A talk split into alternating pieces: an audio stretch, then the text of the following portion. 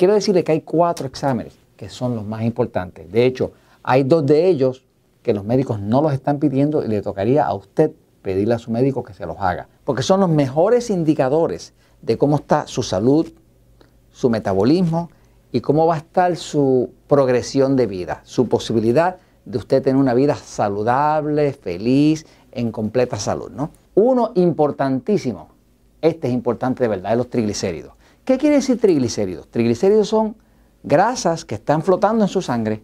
Esto es peligroso. La medicina tradicional acepta, como bueno que 150 eh, es bueno, pero no es nada bueno. Si usted quiere tener salud de verdad, los triglicéridos deberían estar 100 miligramos por decilitro o menos. Ahí no van a haber daño a los riñones, ahí no va a haber cáncer, ahí no va a haber nada de eso. Los, triglicéridos es importante que estén en 100 o menos. Si, mientras más bajito esté debajo de 100, mejor, porque esa es grasa, menos grasa que está flotando en su sangre. La grasa no debería estar flotando en su sangre, porque esa misma es la que le tapa las arterias. El otro examen importante es el de glucosa en ayuno. Cuando le hacen esa prueba ahí, eso está reflejando cuál es el nivel de glucosa que está, el azúcar de la sangre que está sin haber usted desayunado ni comido nada. Ese nivel, verdad, verdad, debería ser, y es lo que reflejan los estudios clínicos, 85 miligramos por decilitro o menos. Se ha visto que las personas que tienen un nivel en ayuno entre 100 y 125 miligramos por decilitro tienen 300% más ataques al corazón, problemas cardiovasculares que las personas que lo tienen en 85 menos. Y es que usted debe siempre probarse su vitamina D. La vitamina D es la vitamina más importante anticáncer que existe.